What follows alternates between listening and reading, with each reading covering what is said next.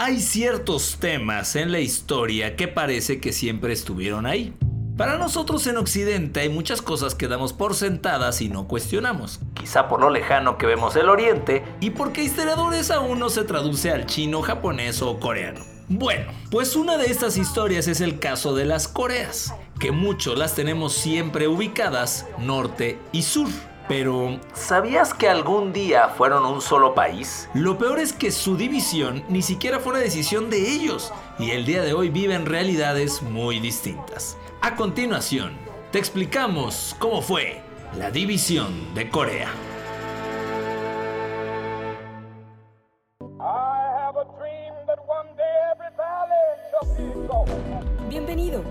Estás escuchando Histeriadores, un espacio donde platicaremos de historia, pero te contaremos las cosas como realmente pasaron y no como aparecen en tu libro de texto gratuito. Conducido por Daro Carrillo y Feror Casitas.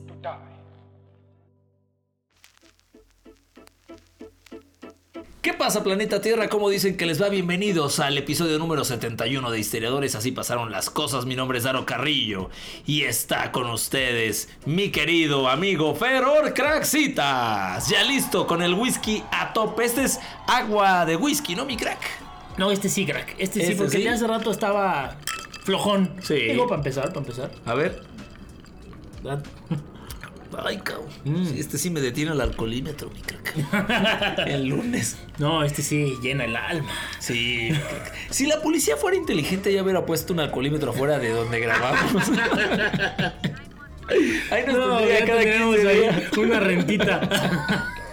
Tenemos pagando una renta mensual. les falta visión, mi crack, les falta. Si nos escucharan, ¿no? Sabrían. Sabrían. No vamos a dar la dirección, porque somos estúpidos. Periférico sur de Acá en este Berlín. Exacto.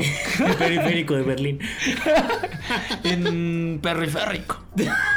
Como dice nuestro amigo, ya saben quién. Este. Sí, mi crack. Ahorita mientras estábamos repitiendo mi traducción porque la cagué. el- estábamos hablando, mi crack y yo, de. el- el- en la intro de eh, los episodios de historiadores, como parte de la intro, suena Martin Luther King. Y le dije, cuando grabamos el episodio de Martin Luther King. Y me dijo, grabamos a distancia. Que me dice que le digo, Que me dice, y que "Oh, entonces no", no, dice. que se arma, dice, y que le digo, ¿qué me dijiste, mi crack? que eh, ese episodio lo grabamos, pues creo que fue el cuarto, por ahí, uno de los primeros, sí. ¿no? Y lo grabamos a distancia cuando estábamos en plena pandemia, Sí, en en el, el- clímax así, este, y que incluso teníamos que pedir cerveza en Amazon. Sí, es verdad. Porque no, o sea, había un desabasto tremendo, eh, lo cual nos tenía muy preocupados, ¿no? Y cuando alguien encontraba, ¿no? Oye, aquí hay, hay cerveza, ya soltaron, vas, o sea, si lo compartías, ¿no? Con- Y, y- y me acuerdo que, que mandábamos estos pantallazos de encontré cerveza. Sí, y sí. mandar las fotos de compré un Six, compré un 12 o lo, lo que hubiera. No, y subías foto a Instagram, ¿no? De ya me llegó y presumiendo, abriendo la caja con 12. Exacto. Yo una vez compré unas y sin darme compré 24, crack. Madres. 24 Fue para una tarde. sin alcohol. No, mi crack, ¿por qué? Por idiota. Pues era una edición así especial de Victoria. Ajá. Que eran unas latas negras padrísimas. Y en eso, pues ya las abro. Yo, ah, ahora sí ya llegaron mis Ahora cervezas. me van a durar tres horas. Y tú qué raro. Llevo 16 cervezas y no me siento. No, en eso voy viendo la lata así de 0% de alcohol. Y yo, no, güey, no me la. Así, dinero tirado. a la Eso sí es una tristeza. Sí. Una de las grandes tragedias. Eso va el episodio 71. Es cuando correcto. mi crack compra. Oye, pero está cañón que, o sea, podemos ya hacer una remembranza de cómo eran los tiempos del clímax de COVID. ¿no? Sí. O sea, estuvimos encerrados cuatro meses sin saber qué iba a pasar en el mundo. De no sales ni al súper. no, estoy de acuerdo. Todo lo pedías, o sea, ¿Cómo era el mundo en ese momento, mi crack? La comida la traían y te la dejaban en la puerta y la desinfectabas. no, el, el spray ese Sí. para todo, ¿no? O sea, Todos los lugares estaban cerrados. Todos. la convivencia era por Zoom. La o sea, yo me eché, por Zoom. yo, yo me eché reuniones en Zoom de 8 o 10 horas. Que empezábamos a las 7 de la noche, acabamos 4 de la mañana. Claro. Y, y que además, crack, eran así porque no sabemos cuándo iba a terminar. Sí, ¿no? La No. incertidumbre era Era tremenda. A- a- a- empezaban a fallecer las, las primeras personas que, bueno, no, no se sabía nada, no había vacuna. y era un miedo ver a la gente. Ver a la gente era sinónimo de miedo. Sí, era encierro completo. O sea, no, no, no pisabas el exterior de tu hogar bajo ningún motivo. No estaría mal. No, no estaría mal. Para que nuestros nietos lo escuchen Sí, y cabrón. se la crean. Pero, Y pero ¿sabes qué, crack? Eh, ahora, hablando de la contraparte. Claro. Hace algunos días vi una imagen en donde venía el semáforo de cada una de las entidades de nuestro país. Y todas las entidades al día de hoy están en semáforo verde. Al día de hoy.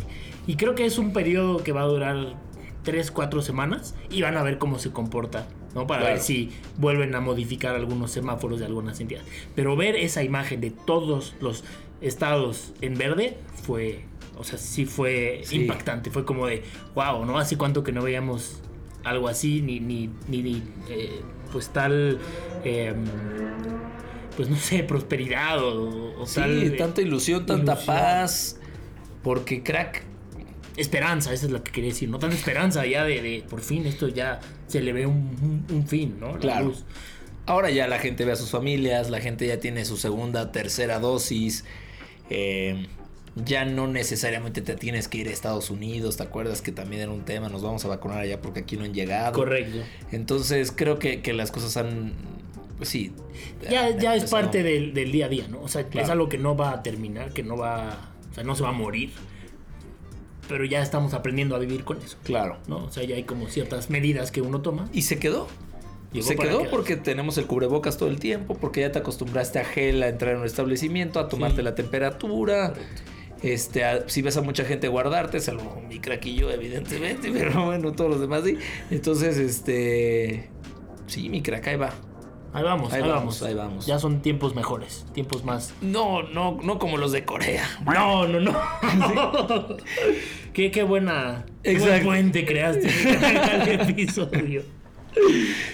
Pues de una vez, mi crack. Pues de a una ver, vez. a darle. Vamos a darle, ¿no? A este tema tan interesante de lo que sucedió allá en Corea, ¿no? Eh, en agosto de 1945, ¿no? Después de aquellas eh, bombas atómicas en Hiroshima y Nagasaki, Japón se rinde y ningún coreano sospechaba lo que estaba a punto de suceder, ¿no? Lo que debería haber sido un momento glorioso de restauración de una independencia ansiada desde hace muchas décadas, pues se transformó en una en un terrible capítulo de la historia de Corea. El país entró en plena Guerra Fría sin darse cuenta, ¿no? Por un lado, la antigua URSS, o Unión Soviética, quería hacerse con el control de Corea y por otro, Estados Unidos, pues no podía permitir el avance del comunismo allá en Asia, ¿no? El 15 de agosto de 1948, tras las primeras elecciones, se proclama la República de Corea, el sur, con Syngman Regi al poder. Por otro lado, unas semanas más tarde, en el norte, nace la República Popular Democrática de Corea con Kim Il-sung como líder. Eh, y meses después, pues tanto Estados Unidos como la Unión Soviética abandonan el país, decidiendo mantener las cosas así como estaban. Híjole. Se esperaba que ambos países iban a equilibrar el poder en Asia Oriental, pero enseguida quedó patente que ningún estado consideraba al otro legítimo. Todo explotó cuando el 25 de junio de 1950 un ataque sorpresa de Corea del Norte contra la del Sur provocó una guerra que enfrentó a comunistas y capitalistas por el control de la península de Corea. La guerra de Corea, que transcurrió entre 1950 y el 53, dejó millones de muertos y una división permanente entre norte y sur.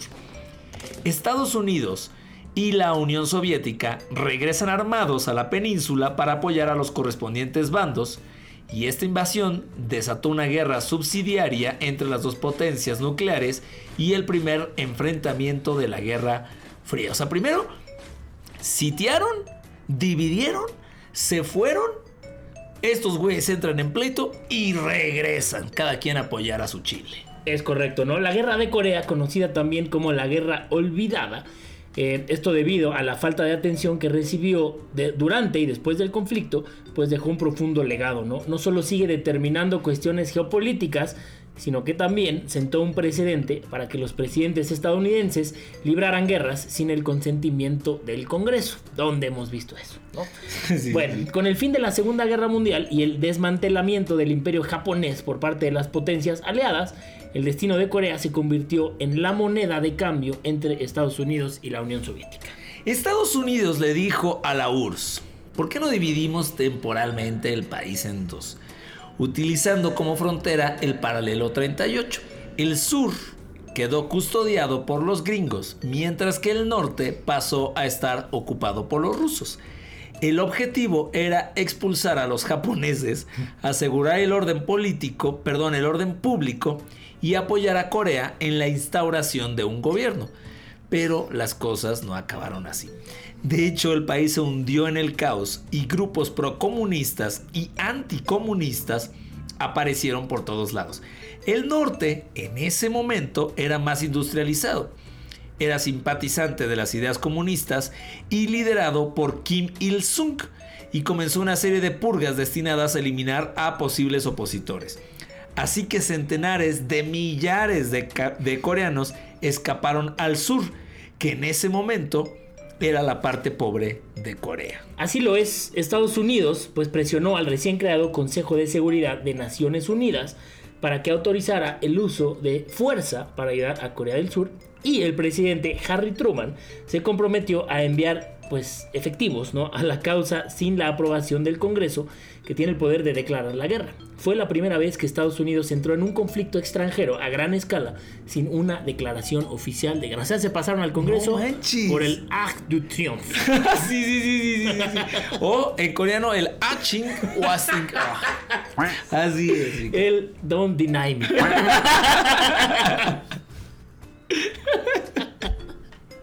Bueno, decía Truman, no estamos en guerra, ¿no? Eso se lo decía a la prensa el 29 de junio de 1950. Decía, Corea del Sur ha sido atacada ilegalmente por una banda de bandidos que son vecinos de Corea del Norte. Eh, pero bueno, pese a las cuestiones sobre si Truman se había extralimitado en su autoridad presidencial, la implicación de Estados Unidos en el conflicto se describió oficialmente como una acción política. Estados Unidos pensó que iban a ganar en chinga. Pues ya le hicimos.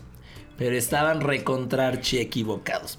En los primeros días del conflicto, las fuerzas de la ONU entraron en Corea del Norte y se acercaron a la frontera con China, que respondió desplegando más de 3 millones de soldados en Corea del Norte. Cualquier similitud con Ucrania y Rusia es mera coincidencia.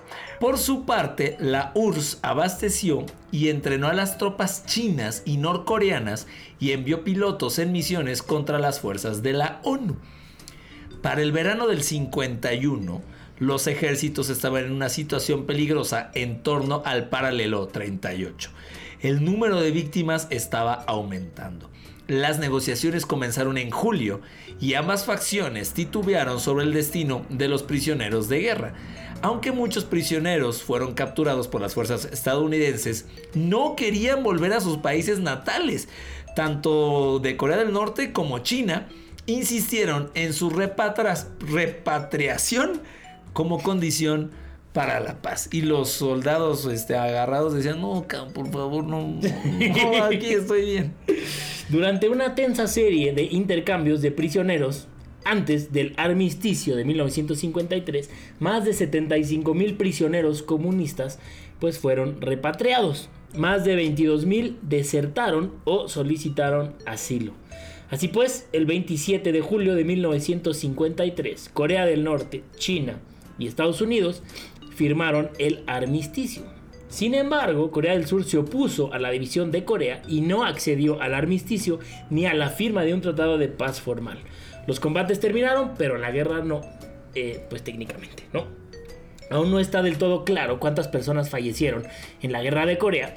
Se estima que murieron casi 40.000 personas eh, o soldados estadounidenses y unos 46 mil soldados surcoreanos. El número de víctimas fue aún mayor allá en el norte, donde se estima que murieron 215 mil soldados norcoreanos y 400 mil soldados chinos. O sea, el 0.000000001 de la población china. china.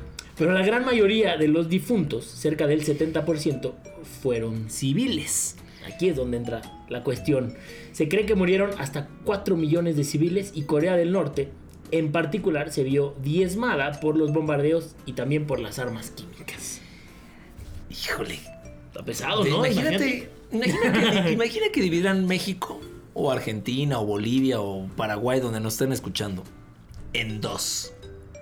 Y hay hasta guerra bioquímica entre ellos. Y, y Rusia agarra Paraguay del norte y Estados Unidos agarra Paraguay del sur. Y estos güeyes quedan divididos. O sea, si tú tenías familia, no los vuelves a ver nunca.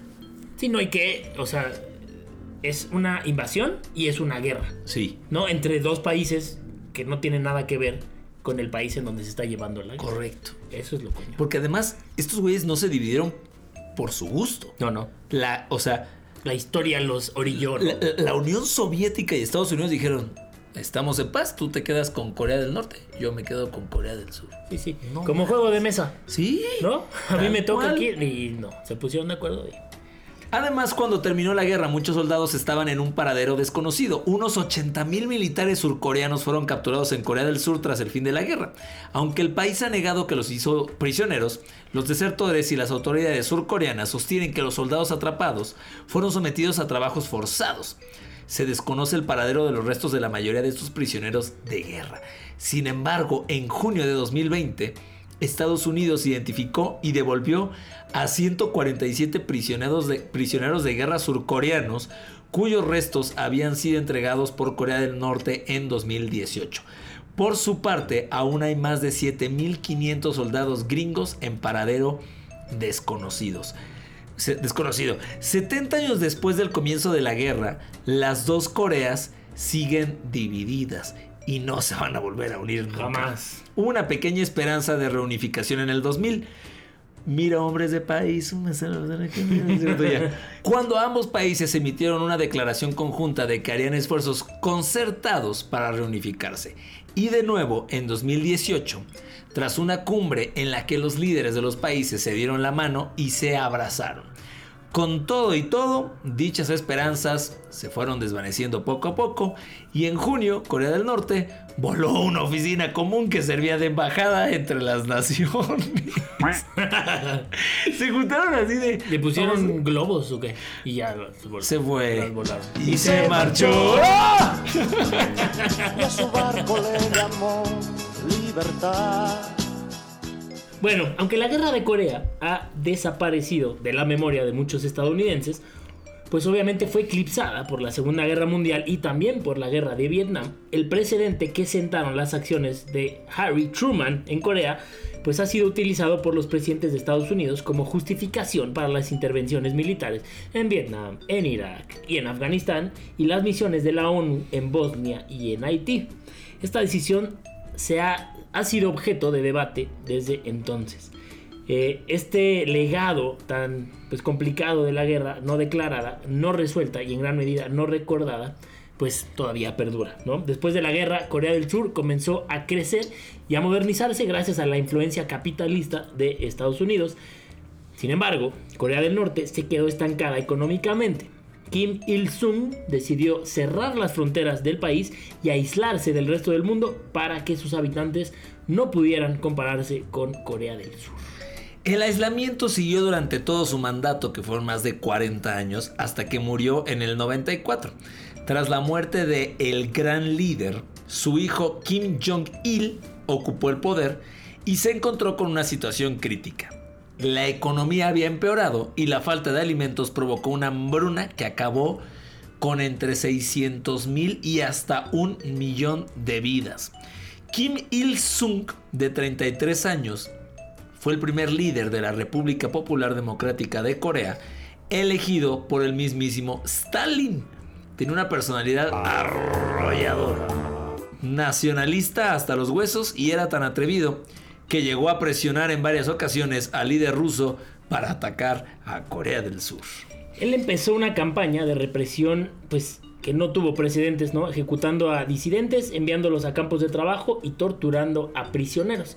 Pero lo más peculiar de la figura de este personaje, Kim Il-sung, fue el culto a su persona, considerado casi más un semidios que un político.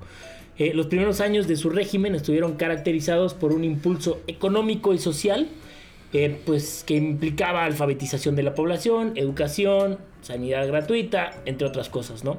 Y aunque en los 70 las cosas comenzaron a torcerse y Corea del Norte entró en una recesión de la cual nunca se levantaría, hasta la fecha. Hasta la fecha. Con la caída del muro de Berlín y la consecuente disolución de la Unión Soviética, Corea del Norte quedó completamente aislada del mundo, a excepción de los limitados contactos con China, Rusia, Cuba y Vietnam.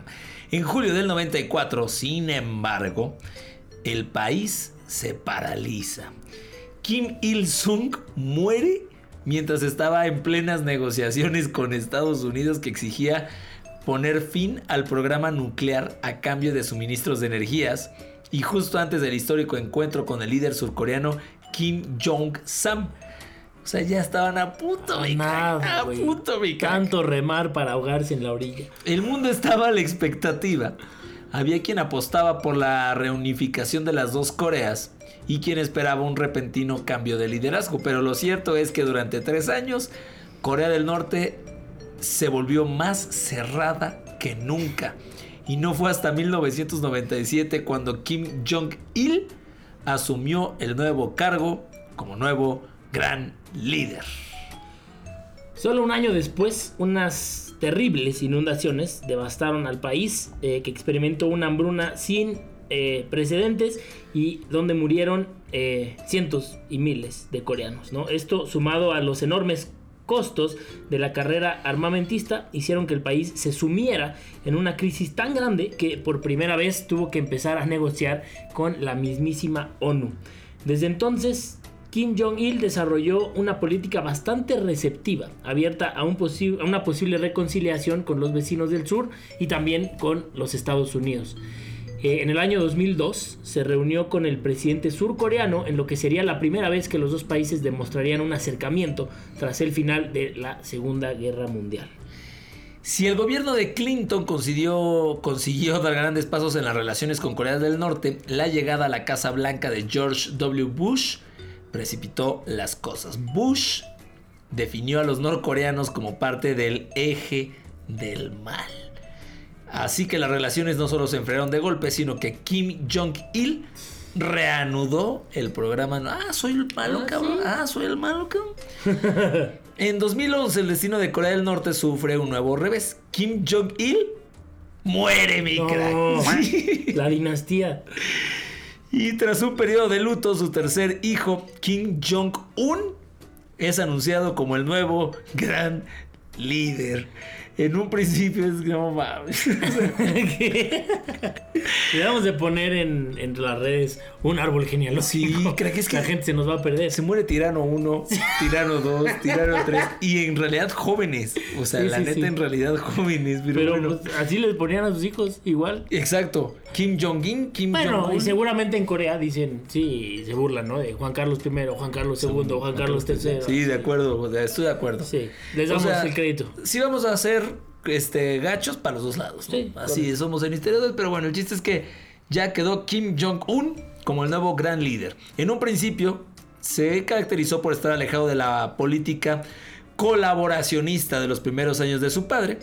Kim Jong-un se hizo rápidamente eh, famoso por la obsesión al culto de su persona y en repetidas demostraciones de la supuesta fuerza no coreana con pruebas nucleares y lanzamientos de misiles, ¿no? O sea, este güey sí iba con todo, Sí, sí, todo sí, el arsenal, ¿no?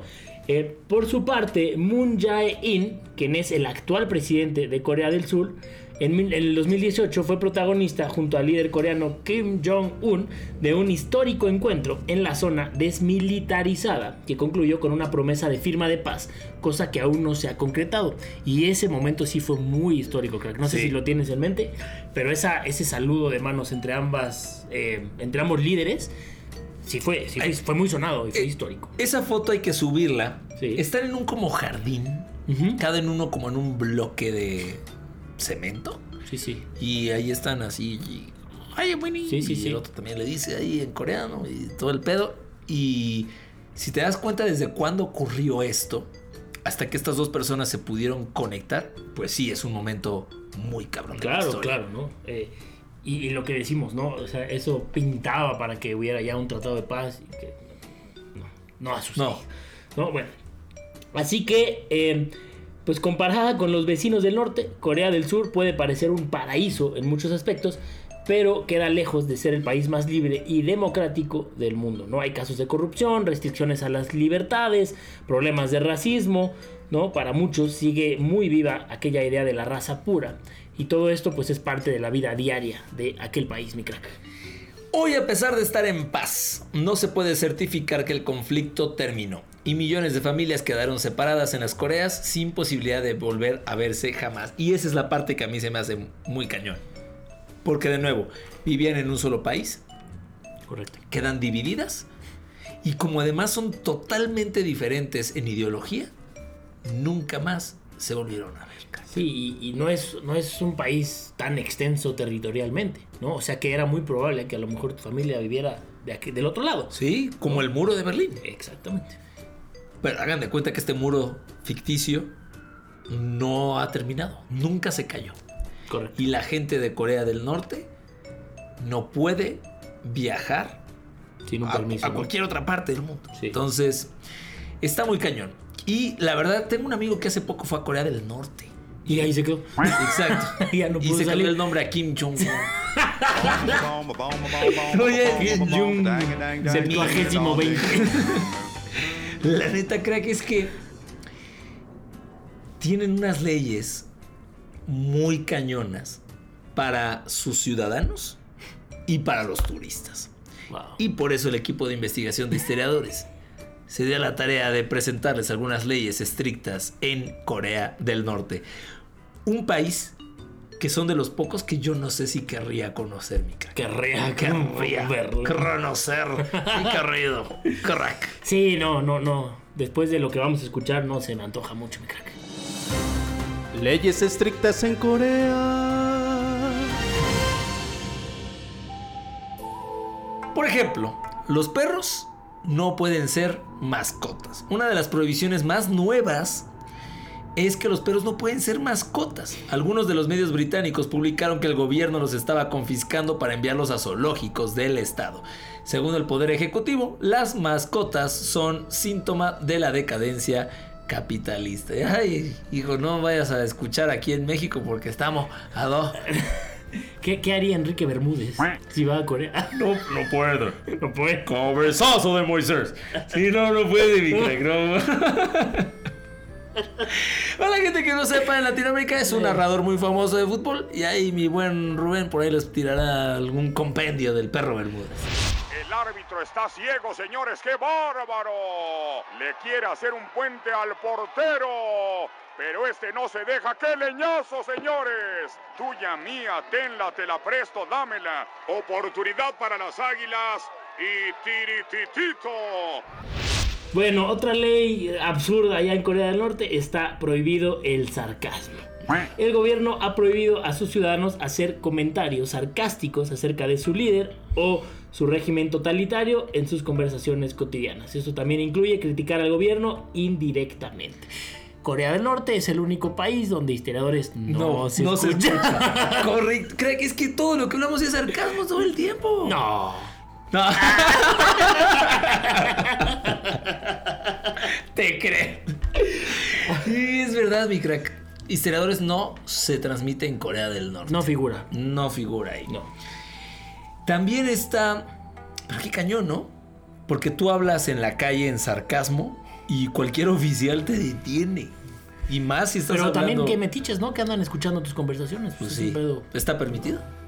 Está permitido que son unos ojes, pero sí está Pero permitido. tampoco es que estés hablando con el megáfono ahí con tu cuate, ¿no? Estoy de acuerdo. En corto y si te, te van a poner a escuchar. Te tienen muy controlado, crack, al grado en que no se pueden tomar cierto tipo de fotografías. Hay muchos que dicen que si tomas te mandan a la cárcel y no es cierto, pero sí hay que respetar algunas reglas fundamentales y se prohíbe tomar fotos en ciertas áreas, como una publicación militar o algo parecido. Ahora bien, los turistas se les aplica otra normativa. Al final de su viaje, las fotografías en la cámara de cada turista serán revisadas y algunas fotos pueden ser borradas si creen que vulneran la seguridad del país. Porque obviamente pues tú vas a tomar una foto este, en donde crees que un misil gringo puede caer y entonces te las van a borrar. Ah, y si sacan estatua, no, ahí sí ya se pone muy, muy fuerte la cosa. Yo también lo prohibiría. es que es el güey que me serviste, ese estuvo de campeonato. si sacan fotos de una estatua de los líderes, mejor que no lo hagan, mi crack, porque si cortan alguna de las partes, es considerada una ofensa, ofensa del régimen y te la van a borrar. Y seguramente te van a mentar la madre en norcoreano. Pero, pues, ¿estás de acuerdo que esto está muy fácil? Darle la vuelta. Sí. O sea, las mandas al mail o las compartes o... Si es que se puede mandar, porque hay Correcto, correcto. chingo Tienes toda de la razón. restricciones en Hay otra restricción que esta sí es, híjole, para, para un minuto de silencio, me crack. Crack, si la restricción no era por el sarcasmo, Histeriadores se restringe a sí mismo de estar en Corea del Norte Por esto. Sí, por esta. Bueno, la ley es que el alcohol no es prohibido, pero es caro. Muy caro. Sí.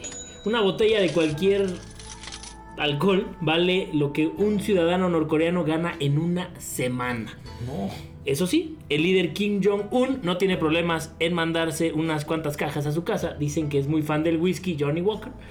Es más, en el país existen dos categorías para clasificar el tipo de alcohol. El alcohol del tipo 1, que es exclusivo para nuestro gran líder, y el del tipo 2, que es para el pueblo. No puede ser, mi crack. O sea, imagínate que lo que ganas en una semana, eso te cuesta una botella. No, pues, Un Bacardí coreano. no, no, no. No, mi crack. No, no, no. Kim o sea, es, O sea, si eso cuesta lo que iba en una semana, es carísimo. Sí. O sea, cari, cari, pero carísimo. Sí. sí, sí, sí, sí, sí.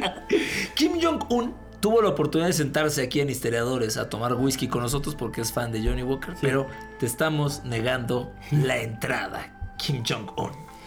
¿Qué más, mi crack? Otra es la provisión de la, la- Hay una reglamentación de los dibujos animados. Los dibujos animados extranjeros están prohibidos, chal. Ya que en el país solo se pueden ver animaciones autorizadas que lo tienen a Kim Jong-un como protagonista y que además esconden mensajes propagandísticos del régimen. O sea, ¿estás de acuerdo que este güey está enfermo? No, y toda su familia. Todos los güeyes anteriores. Todos los Kim Jongs. Todos los, sí, exacto, el Kim Jong-il, Kim Jong-un y Kim Jong-un. Todos, crack. Este güey tiene que salir en todas las caricaturas. Imagínate el, el problema de ego que tiene. No. No, está, está enfermito, pobrecito. Bueno, otra. Al igual que sucede con el alcohol y, por ejemplo, las marcas de ropa, Kim prohíbe las importaciones de alimentos extranjeros. No. La base de la alimentación de los ciudadanos norcoreanos son los fideos y el arroz, pero por supuesto no lo es para su líder supremo.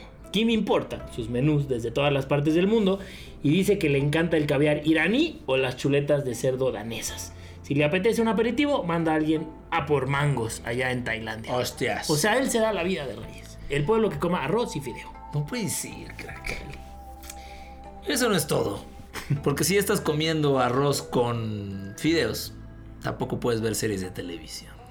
No solamente los dibujos animados están sometidos, los programas televisivos tienen una censura que alcanza límites que no te la crees.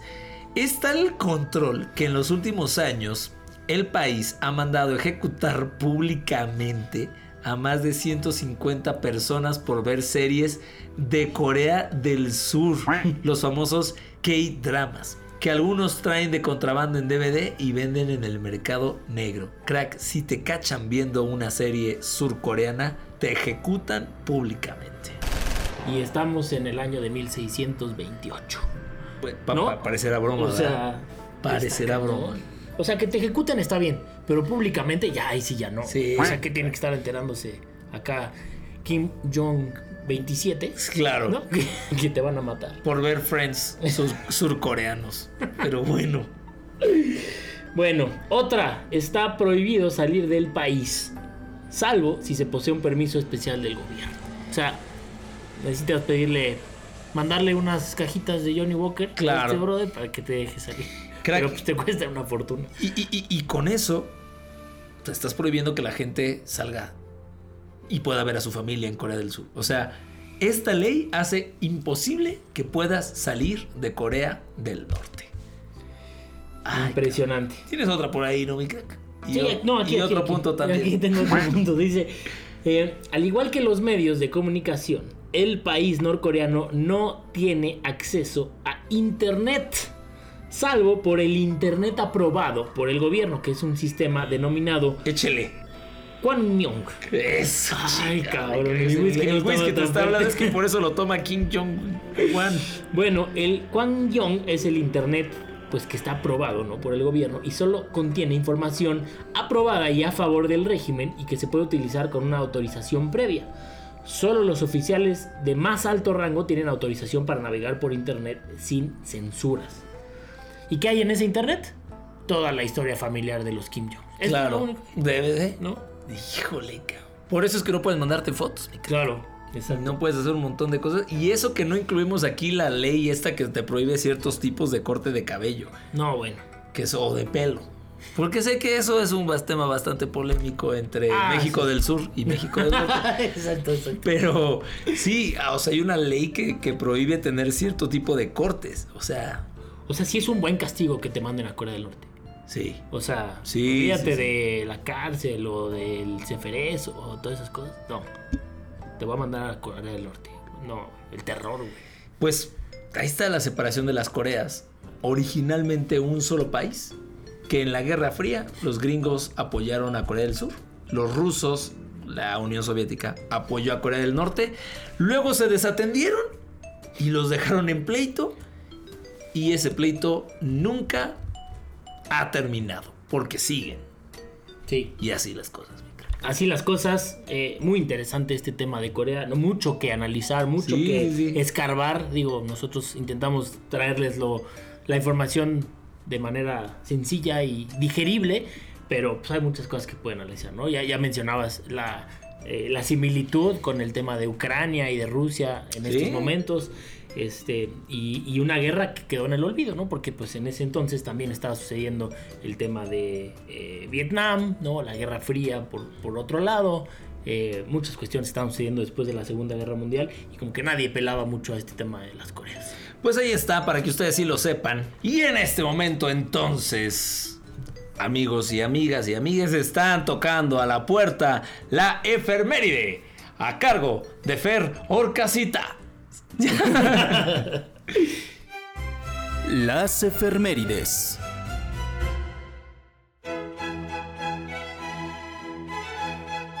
Bueno, vamos a platicarles una efeméride de un 29 de marzo, pero de 1956, porque sucedió algo bastante curioso, interesante y aterrador, que yo no sabía, mi crack, pero...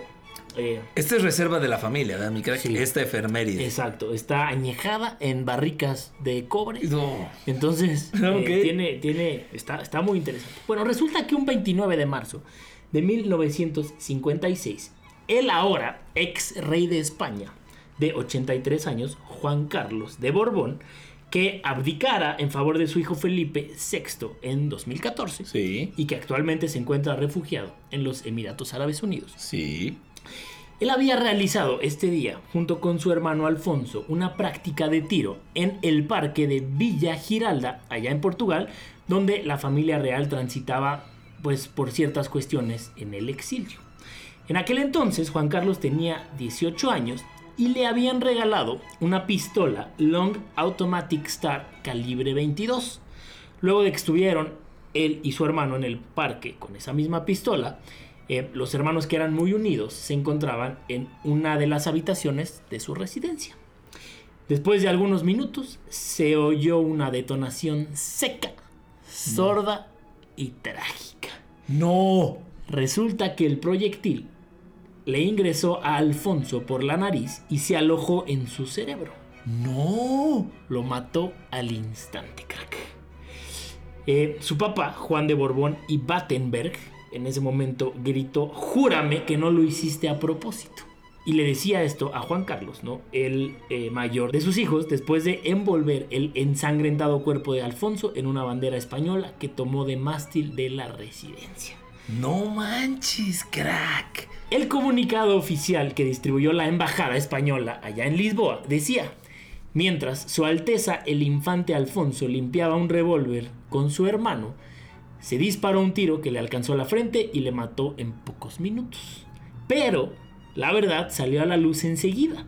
El disparo que había matado al infante lo había ejecutado su hermano mayor. No mames. Fue un accidente trágico que lo marcaría obviamente para siempre.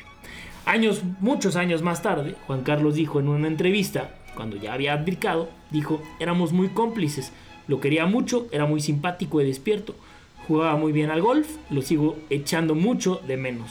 No poder tenerlo a mi lado, no poder hablar con él, pero la vida debe continuar. Está tremendo, ¿no? Oye. Tremendo. Yo no sabía y seguramente es pues es información de dominio público, obviamente, pero que yo en mi vida había escuchado esto, que el ex rey de España mató a su hermano. No, Con un disparo. Es más conocido por otro tipo de cosas, Exacto. como haber salido de su país, Sí, correcto. que por esto. Que, que claramente es un accidente. O sea, No sabemos. Es que eh, ahí está la cuestión. No sabemos. O sea, yo quiero pensar que sí, ¿no? Porque de entrada el comunicado dice que fue.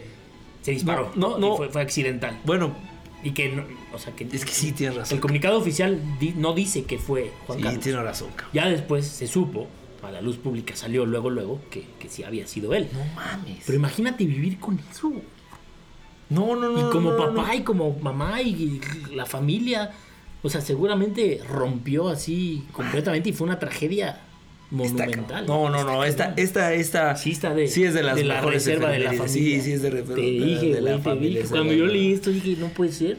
Déjame ver si no estoy viendo Sí, un algo. fake news, ya sabes. Claro.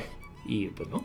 Así sucedieron las cosas un 29 de marzo de 1956, mi crack. Madre. No, salud por eso, mi cara. Salud. Y por 10B. Por 10 Por 10B. Claro que sí.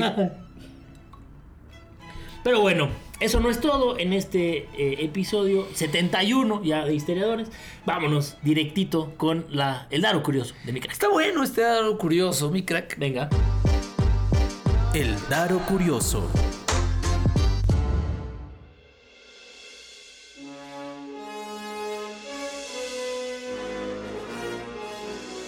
En el año 2021, pues podemos, se habían registrado, porque vamos a ver qué pasa con Corea ahorita que la desmantelen.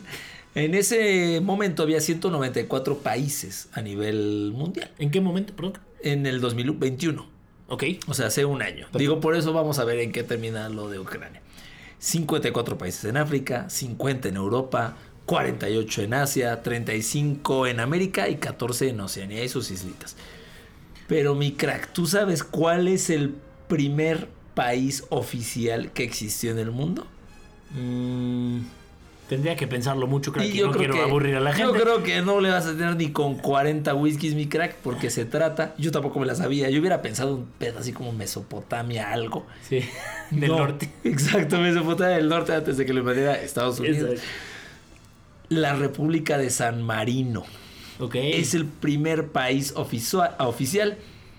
Es uno de los países más pequeños del mundo, con apenas 61 kilómetros cuadrados de superficie, que es lo que tenemos aquí en el jardín de historiadores. Donde hacemos la fiesta anual. Exacto, crack. Y su, y su fundación data del 3 de septiembre del 301.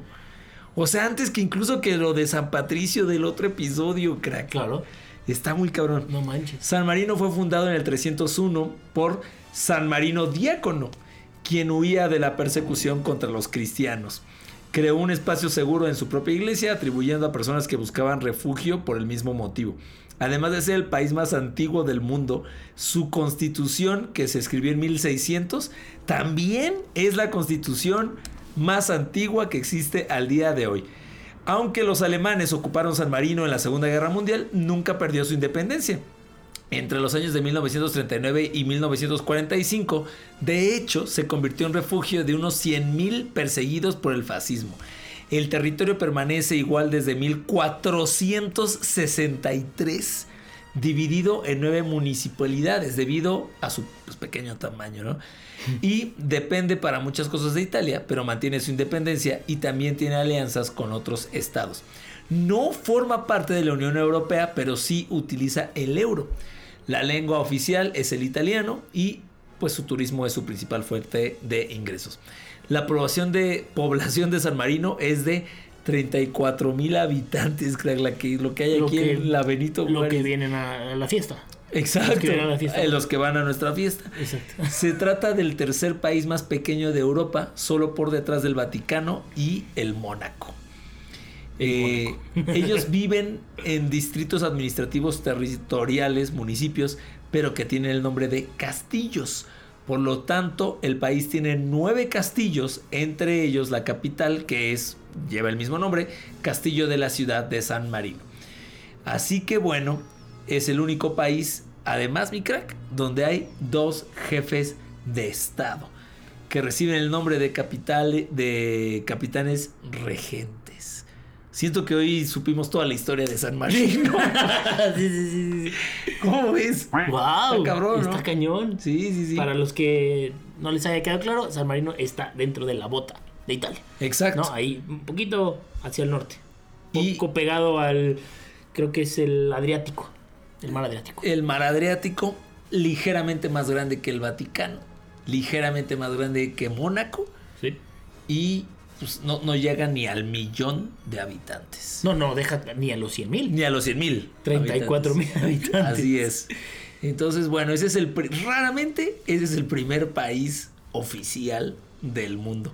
Y no será, a lo mejor es una tontería lo que voy a decir, pero no es el, o sea, el primer país que, ex- que sigue existiendo. Porque a, a lo mejor antes Pues a lo mejor. sí había otros países Es que, que ya no sé si. existen. No sé si ahorita. se llamaban. O sea, también esto es una tontería. Países. No sé si se llamaban países. Claro. A lo mejor era la región, por eso dije Mesopotamia. Sí, sí, sí. Era como la región de Mesopotamia o no sé.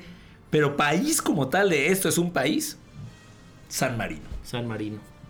Wow. Muy interesante, mi crack. Pues ahí está. Habrá que ir. Ah, Otra vez. Otra vez. No, ahora que estemos allá por Italia recorriendo En Mónaco. el, el sur. Sí, Exacto. en Mónaco. Este, pues nos damos una vueltita. Digo, ver. recorremos yo creo que en 13 minutos. Sí, todo. Todo, sí, sí. sí. Todo. Y a pie. De punta a punta. Pues ahí está entonces el daro curioso del día de hoy. Y cuando son las 10 con 40 de la noche, tiempo del centro de México, nosotros ya, mi crack, nos tenemos que despedir. Ya cumplimos. Ahí están ya los dos episodios. Ya, nos estén diciendo que Ya. "Ah, no se episodio. Síganos recomendando temas que quieren que platiquemos, ¿no? Eh, por favor, de lo que sea. Si estamos hablando de San Marino, Claro. ¿de qué no podemos hablar? De ¿No? todo, De lo que ustedes quieran. De Irlanda, que no hablamos en 70 episodios, ya hablamos dos veces. Exacto. O sea, o sea. O sea, sí, Se entonces puede. recomiéndenos que quieren, que platiquemos temas, compártanlo con su gente, compartan en redes, hagan ruido. Estamos en Historiadores Oficial, Sí. en Instagram y en Twitter, Facebook. Y en Historiadores en Twitter. O sea, Correcto. ahí estamos. Estamos por todos lados. Y nosotros ya en LinkedIn. sí. Estamos ahí en. Estamos en el Nasdaq. en OnlyFans. Nasdaq. Bolsa de valores. Todos lados. TikTok. TikTok. No, ahí no estamos. No, No ni en. YouPorn ni en OnlyFans todavía. No, todavía no. Todavía. Todavía. Todavía. Hasta mañana. Que mañana es cierto, ya. Nos vamos, mi crack, porque este whisky ya está empezando a hacer efecto. Sí, a creo que ya le anda pegando, ya se le No, anda sí, trabando la R. Eso que, eso que traía bastante racha, mi crack, pero sí, ya. Venga, venga. Pues ahí está mi crack. Ahí nos vemos Nos la escuchamos próxima la próxima semana, sin falta.